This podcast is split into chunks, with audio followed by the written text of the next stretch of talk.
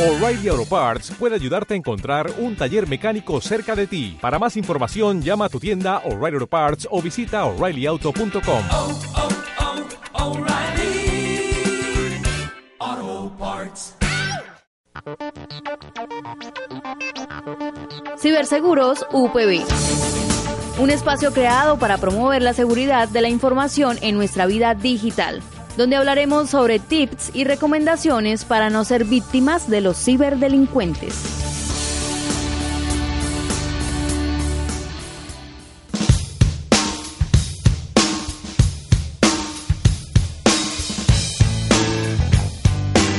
¿Qué tal amigos y amigas de Estación UV y Radio Católica Metropolitana? Bienvenidos a Ciberseguros UPB, un programa creado con el objetivo de promover la seguridad de la información en nuestra vida digital. En el control técnico nos acompaña Julián Cala y desde el Centro de Producción Sonora de la Universidad Pontificia Bolivariana, seccional Bucaramanga, y en la conducción, como siempre, Mayra Larcón y quien les habla, Diego Duarte, oficial de seguridad de la información de nuestra seccional Bucaramanga. Recuerden, ciberoyentes, que este espacio es para hablar de temas específicos para proteger tu vida digital. No olviden que estamos en Twitter bajo arroba cibersegurosu y esperamos sus mensajes. Con mucho gusto los atenderemos. Para el día de hoy continuaremos analizando los casos reales que revisamos eh, en programa anterior.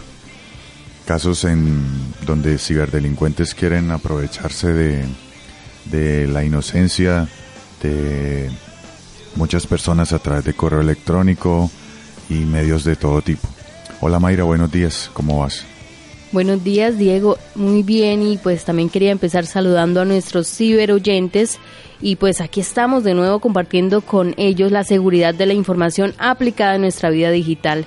Y pues siguiendo con estos casos reales, ¿no? Que si bien afectan a, a gran parte de la ciudadanía y es muy bueno que se enteren de qué manera la realizan estos ciberdelincuentes y cuáles son esos tips o consejos para que los evadan. Sí, realmente como lo hemos trabajado desde el primer programa de Ciberseguros UPB, pues la idea en este espacio es crear cultura, ¿sí? es crear cultura en el tema para cuidar nuestra información, poder detectar de pronto estos orígenes, eh, estos mensajes, estos correos electrónicos, estas estrategias que utilizan los ciberdelincuentes para extraer información. Porque en últimas, Mayra, tú sabes que lo que quiere un ciberdelincuente es poder lucrarse obteniendo información. Si tienes información, si estas personas capturan información, pues pueden engañar y así lucrarse. Lo veíamos con el tema de hace algunos programas cuando hablábamos del cripto blackmail, que es algo muy común y muy probablemente nuestros muchos de nuestros ciberoyentes le ha llegado es aquel correo en donde con un mensaje de engaño o ingeniería social te solicitan eh, manifiestan que tienen algo de información personal tuya y te dan un enlace de una billetera de Bitcoin, por ejemplo, o cualquier criptodivisa. Entonces realmente es poder eh, no solamente que nuestros ciberoyentes detecten estas, estas anomalías o estas amenazas, estas amenazas, sino también que conozcan como el patrón, ¿no? Que no se dejen engañar si llega de pronto un correo de la fiscalía, de una fotomulta o algo así. Es bien importante detectarlo y obviamente que cada ciberoyente que escuche y aplique estos tips, pues se convierta en replicador, ¿ya? Eh, no solamente pues eh, absorba pues esa información para sí mismo, sino que también la comente, pronto en una charla, en un espacio, en un café o con su misma familia. Pues precisamente hablando de estos casos, ayer eh, me llegaron unos mensajes, eh, no vía WhatsApp, sino directamente al teléfono y pues apliqué de una vez estos métodos. Uno, digamos, el mensaje que me enviaron decía como tienes eh, tan cierta deuda en este banco y pues ahí mandaban como el enlace del banco y pues obviamente uno no tiene ninguna cuenta, ninguna deuda eh, con el banco que mencionaba y ahí como que envían el mensaje si no pagas te vamos a enviar a data crédito y este mensaje es eh, si entras a este link o marcas a este número eh, aplicará un cierto descuento, un tiempo para, para el pago de, ese, de esa deuda y, y uno definitivamente no, pero yo no tengo, ¿cómo así? No tengo ninguna cuenta en este banco, no tengo deuda porque me llegan esos mensajes. Mira, excelente ejemplo y qué bueno arrancar el programa con, con eso que mencionas. En esos casos, lo primero que tú deberías hacer es obviamente identificar de qué banco o entidad financiera viene, ¿sí? Y reportarlo a la línea. Entonces eso es algo que debes hacer. Si no lo has hecho, pues te invito a hacerlo. Hoy como primer día hábil de la semana, reportarlo. Lo otro es que eh, obviamente si tienes alguna obligación, tener mucho cuidado con esos enlaces que mencionas. ¿sí? Eh, puede suceder, y ya he visto ese caso, de que te llegue por error. Sí, eso puede pasar. Entonces, ¿qué sucede? En algún registro de esta entidad financiera está tu número de móvil, porque te llegó con un SMS, tengo entendido, ¿cierto? Sí. Bueno, entonces eh, yo pienso que aquí la recomendación es que te comuniques con la entidad financiera. No importa que no tengas ninguna relación, es bueno reportarlo. ¿Por qué? Porque de una u otra forma estás vinculada porque tienen tu número de móvil. Entonces, ¿qué sucede? Estas personas, eh, uno cumple mm, con informarlo. Lo que pasa es que muchas veces no hace eso demanda tiempo. Y eso es, y lo digo por, personalmente. Uno dice, ay, no, eh, sacar tiempo y comunicarse con un banco. Entonces te empiezan a pedir los numeritos. Por favor, comuníquese la extensión tal, marque unos y tal. Entonces, eso es tiempo. Y uno no siempre tiene tiempo. Entonces, yo en esos casos recomiendo especialmente a ti, Mayra, utilizar los portales de PQRs, peticiones, quejas y reclamos de esa entidad financiera, ¿sí? llámese como se llame.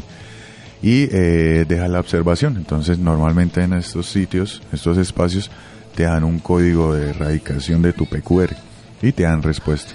Entonces, allí puedes, por ejemplo, adjuntar eh, un print screen, ese pedacito del mensaje que te llegó, eh, no solo el contenido, sino también de pronto como la imagen, tú le puedes capturar pues a eso a- desde tu móvil y reportarlo.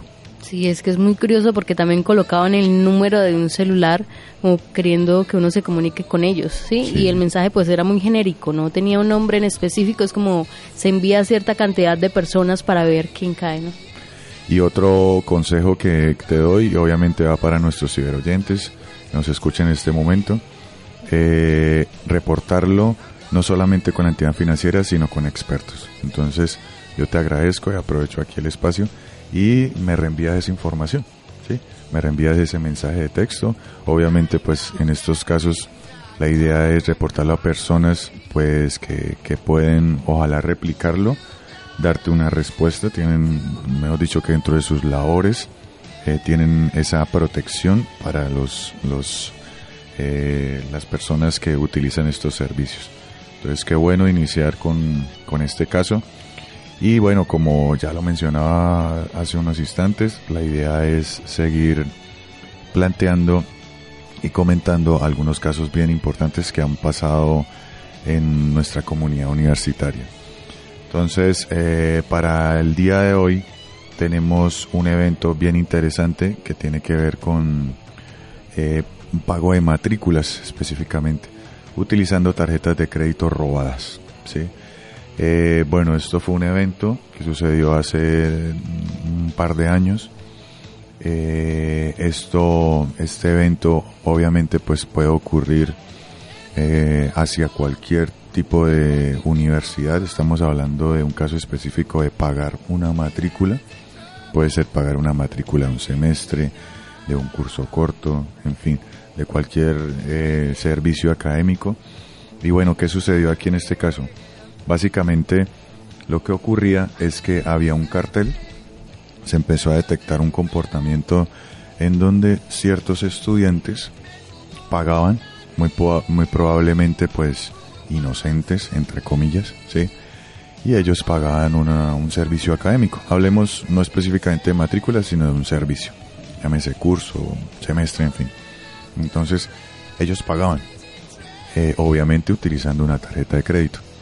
Entonces, claro, pues iniciaban, iniciaban su semestre eh, sin problema, pero resulta que cuando esa novedad de pago llegaba ya a la universidad, eh, decía el banco, por decir algo, la cuenta de destino era el banco subanco.com.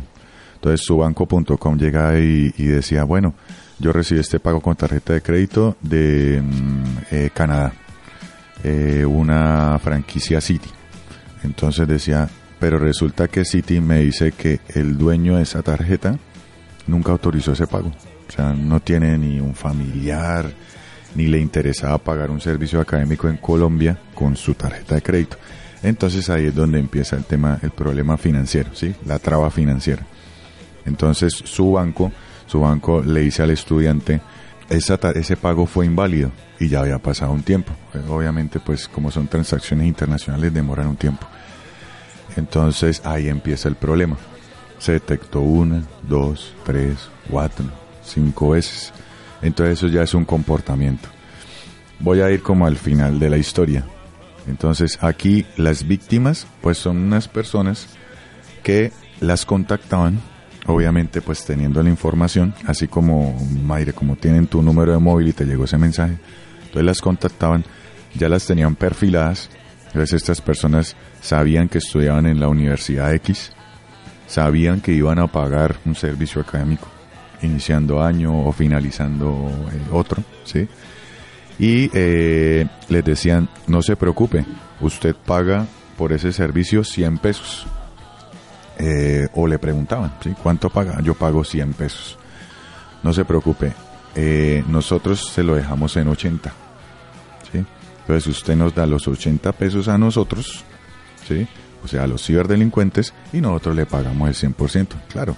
Entonces, eso es como un descuento que no lo tiene ni la universidad, sino lo tiene un X, un extraño. Y, así empezó como a, a consolidarse ese cartelito. Entonces, estos ciberdelincuentes que estaban haciendo, pues tenían la información de sus posibles víctimas y a su vez, eh, que eso es muy común por lo menos en la, en la deep web o web profunda, comprar códigos de tarjeta de crédito. Tú puedes de pronto con 20 dólares comprar tarjetas de crédito, bien sea aleatorias o robadas. Eso es una mala práctica que tienen muchos, muchos eh, cibernautas. Yo recuerdo, hago un paréntesis pequeñito, hace alguna vez salió una campaña de una franquicia X de tarjetas de crédito en donde como con el fin de promover que usaban esa franquicia, entonces se tomaran una selfie con la tarjeta. Y la gente se, o sea, era increíble porque la gente tomaba la foto con la tarjeta, pero ¿qué pasa si tú le hacías zoom? Pues se veía el código de la tarjeta. ¿Sí? Entonces la gente no, no mide eso. No, me tomo en la playa, me estoy tomando eh, un coctelito, entonces me tomo una selfie y tengo mi tarjeta de crédito y la estoy mostrando. Y ahí veo el número. Entonces, ¿qué pasa? Todo eso es información. Entonces estas personas, claro, tenían esas tarjetas, eh, recibían el dinero muy probablemente en efectivo, porque en esos casos el ciberdelincuente no, no se va a untar con transacciones ni a marcar con giros o cosas que lo identifiquen, y de esa forma estaban robando. Afortunadamente, como siempre lo he dicho y lo seguiré diciendo en el programa, hay que denunciarlo. Entonces se reportó, se detectó el comportamiento y tenían una base de datos de colegios. De colegios, sabían que de ese colegio habían salido unas personas que estudiaban en universidades. Entonces mira, Mayra, que es increíble, o sea, con información, tanto de las víctimas como de, de poder hacer transacción, pues podían engañar y terminaban robando. Pues eh, yo les quiero contar, digamos, un método tecnológico que utilizan los ciberdelincuentes, porque muchas veces nos preguntamos, pero ¿cómo adquirieron esas contraseñas? Unas veces son descuidos tanto del mismo usuario, pero en otras el método que ellos utilizan ya es muy elevado, ¿no? Por ejemplo, perdón, esto es a través de un ejemplo que consistía en instalar en los ordenadores del centro de un software que monitoreaba cada una de las pulsaciones del teclado que hacían las personas. Y pues de esta manera descifraban las contraseñas eh, necesarias para autenticarse en distintas cuentas.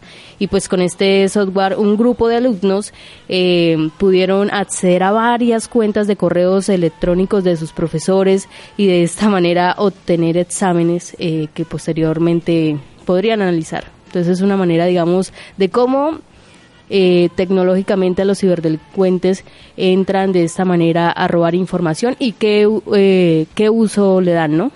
Sí, mira, lo que tú dices eh, se puede traducir en los famosos keyloggers. Existe software que tú lo puedes comprar eh, y captura no solamente pulsaciones de teclado, sino captura pantallazos, fotografías de la webcam. Pero entonces, ¿qué sucede? Eh, esto es permitido si, solo si, tú no tienes un antivirus que te proteja. Entonces, lo que tú dices es cierto y se requiere contacto con la máquina. ¿sí? Eh, eso es algo ya de pronto un poco más agresivo. Entonces, mira, por ejemplo, lo que tú mencionas, estos ciberdelincuentes necesitan un contacto físico y esto trae eh, también un caso que muy seguramente comentamos en, en programas anteriores y es que en una red corporativa de una empresa aquí de la región, eh, muy probablemente había un equipo técnico que nunca se sabía quién era, pero le daba mantenimiento a los equipos de cómputo. Entonces, ¿qué pasa? Estas personas, pues claro, siempre llegaba una persona diferente, decía, no, este, este señor viene a instalarnos el software o a revisar. Pero nadie sabía nada, o sea, el, el usuario final no sabía qué es lo que hacían en su equipo. Y ahí pueden estar haciendo lo que tú mencionas, Mayra. Entonces dejan ese software. Obviamente puede que tenga antivirus, pero tú le puedes decir a tu antivirus, venga, no me revise esto. Revíseme todo, pero no me revise esto. Y eso lo sabe una persona que tiene algo de conocimiento técnico, ¿sí? Y de esa forma, esa información que, que, tú, que tú mencionabas ahorita puede ser enviada por correo, puede ser enviada por transferencia de archivos y le llega al, al que opera. Entonces, eh, en esta entidad que les comentaba, pues llegaba la información de una cuenta bancaria y podían hacer transacciones y desocuparla en cualquier momento. Así ese, ese sitio de esa entidad financiera o bancaria tuviera la, la máxima seguridad del Pentágono, la que, se, la que nos podamos imaginar. O sea, ahí, eh, por eso es algo bien importante y es que la seguridad nunca, nunca va a ser al 100%. Siempre va a haber una falla. Entonces mira que lo que, lo que mencionas es capturar información en vivo, ¿sí? Y eso no sé si también es un mito, pero eh, es uno de los miedos que manejan eh, los usuarios, las personas de cuentas bancarias, que cuando van a hacer una transacción o a sacar dinero de, de un cajero, eh, revisan, digamos, el teclado o si bien donde se, se introduce Sí. la tarjeta por si hay un sistema de software o como usted lo decía, que esté monitoreando las contraseñas. Sí, mira, lo que mencionas es más que todo como una herramienta físicas que buscan leer un dispositivo, ¿sí? Eso es algo que, entre comillas, se ha optimizado por lo menos con el uso de tarjeta chip. Y ahí, bueno, también hace parte de la cultura. eh, se involucra la cultura que tú vayas a sitios eh, de confianza. Yo personalmente siempre voy a un cajero que en lo posible tenga una oficina al lado. ¿sí? Por ejemplo, eh, aquí en nuestra ciudad, BBVA Provenza tiene una oficina al lado. Eh, en nuestra universidad, aquí seccional Bucaramanga, Banco de Bogotá tiene una oficina al lado. ¿sí? Eh, en fin, porque a veces los cajeros que están como solitarios, pues sí, en cualquier ciudad, eh, no tienen de pronto esa auditoría frecuente que sí tienen otros que tienen personal de ese banco o entidad financiera al lado. Hay que tener mucho cuidado con eso. Y mire, mira Mayra, otro caso bien interesante y es el de un email en donde, bueno, esto lo hemos comentado, en donde se utilizan técnicas de phishing, que es suplantación, ¿sí?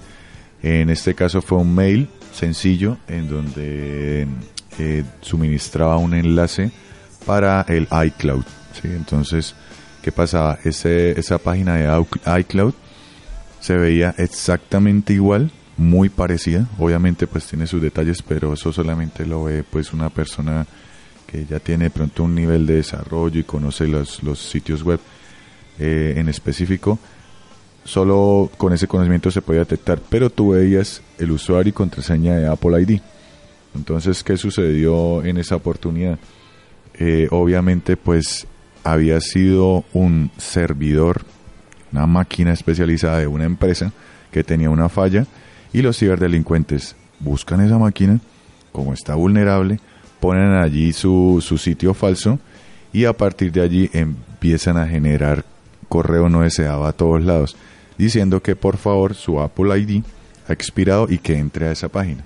Entonces mira que buscan una falla en algún lado, ponen ahí digamos su, su trampa y después se, se encargan de propagar correos electrónicos. Y obviamente pues el que ingresa su usuario y contraseña allí pues va a ser vulnerado. Hay otro caso bien interesante y son los enlaces por WeTransfer.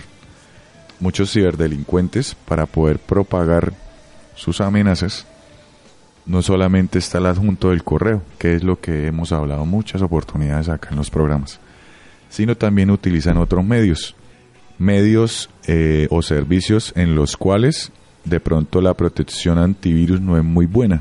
Llámese Dropbox, no quiero hablar mal de Dropbox, pero bueno, han optimizado. Llámese OneDrive, de pronto Drive, eh, WeTransfer, que es el del ejemplo que traemos. Entonces, ¿qué sucede? Eh, un ciberdelincuente redacta un correo y dice, por favor, eh, tenemos acá su archivo. Eh, en este caso específico se refería a una famosa gel, gel milagro, muy probablemente que tiene que ver mm, con algo de estética.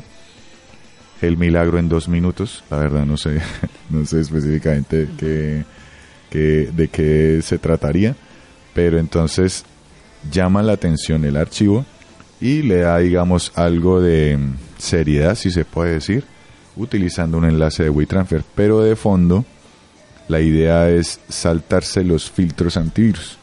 Entonces, algunas veces, ¿qué sucede? Por lo menos si eh, cualquiera de nuestros ciberoyentes eh, ve un archivo que tiene una contraseña y viene por un medio de este tipo, Dropbox o Drive, es que se está, está buscando saltarse control.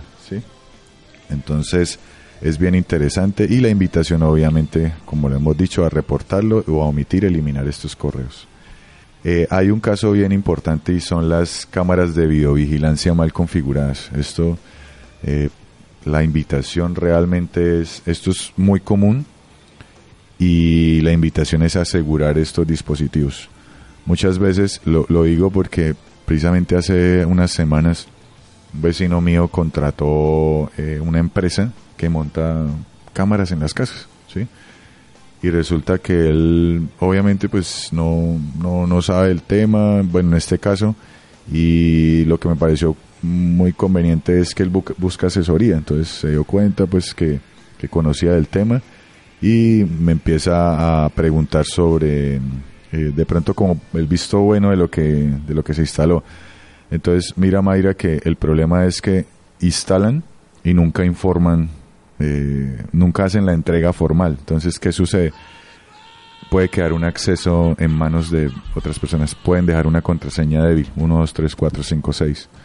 Entonces, ¿qué sucede? Como estas cámaras son, eh, son visibles a través de Internet, entonces alguien puede pues invadir tu privacidad y nunca te vas a dar cuenta. Claro, y se puede prestar, digamos, para muchas formas de delincuencia y sobre todo en esta vida tan privada, ¿no? Que es, por ejemplo, en este caso, cámaras de seguridad en el hogar. Claro, no, no, y mira, lo hablábamos hace unos programas. Te perfilan por Facebook y si eres una persona que reporta cada, cada instante de tu vida, entonces esto se van a dar cuenta que tú no estás en la casa. Pero así no lo hagas, si dejas pagando tus cámaras de videovigilancia por internet, pues van a estar monitoreando y se dan cuenta que no hay actividad en 6 horas en tu casa o 10 horas y se dan cuenta que la casa está sola, entonces un delincuente puede caer, ¿sí? Entonces, estas herramientas, más que convertirse en, en instrumento de seguridad, lo que puede ser vulnerada para estos ciberdelincuentes, ¿no? Y bueno, para finalizar, eh, un caso bien interesante y ojalá pues no, no caigamos en esto, es el tema de publicar información sensible en Internet. Con el auge de las redes sociales, muchas veces entidades de todo tipo publican PDFs, documentos, páginas estáticas con información bastante delicada. Mira que, por ejemplo, en tu caso, en tu caso, eh, como arrancamos este programa, ese número de móvil tuyo, tú no tienes vínculo con esa entidad financiera, ese número de móvil y tu nombre puede estar publicado en alguna página y tú no sabes, ¿sí? Porque no se hace el ejercicio. Entonces, por favor, tener mucho cuidado con lo que se publica en Internet. Bueno, Diego, y nos sigue llamando la atención todos estos casos reales de la ciberdelincuencia, ¿no? Cómo pueden atrapar información, cómo pueden vulnerar, vulnerar eh, la vida personal eh, de, los usuarios que navegan a través de estas páginas, ya sea vía informática o desde sus hogares. Y es increíble la cantidad de casos que ocurren a diario, ¿no? Definitivamente necesitamos mucha cultura en el tema. Sí, y para eso está Ciberseguros UPB eh, hacemos esta labor con muchísimo gusto y bueno, esperamos seguir compartiendo muchísimos casos, hay muchísimos más y eh, bueno, hemos llegado al, al, final del programa y bueno amigos, los esperamos entonces eh, a través de nuestro Twitter en arroba cibersegurosu eh, con cualquier duda, inquietud. Recuerden que en el control técnico estuvo Julián Cala del Centro de Producción Sonora de la Universidad Pontificia Bolivariana, seccional Bucaramanga, y en la conducción con todo el gusto, Mayra Alarcón y quien les habla, Diego Duarte. Muchísimas gracias.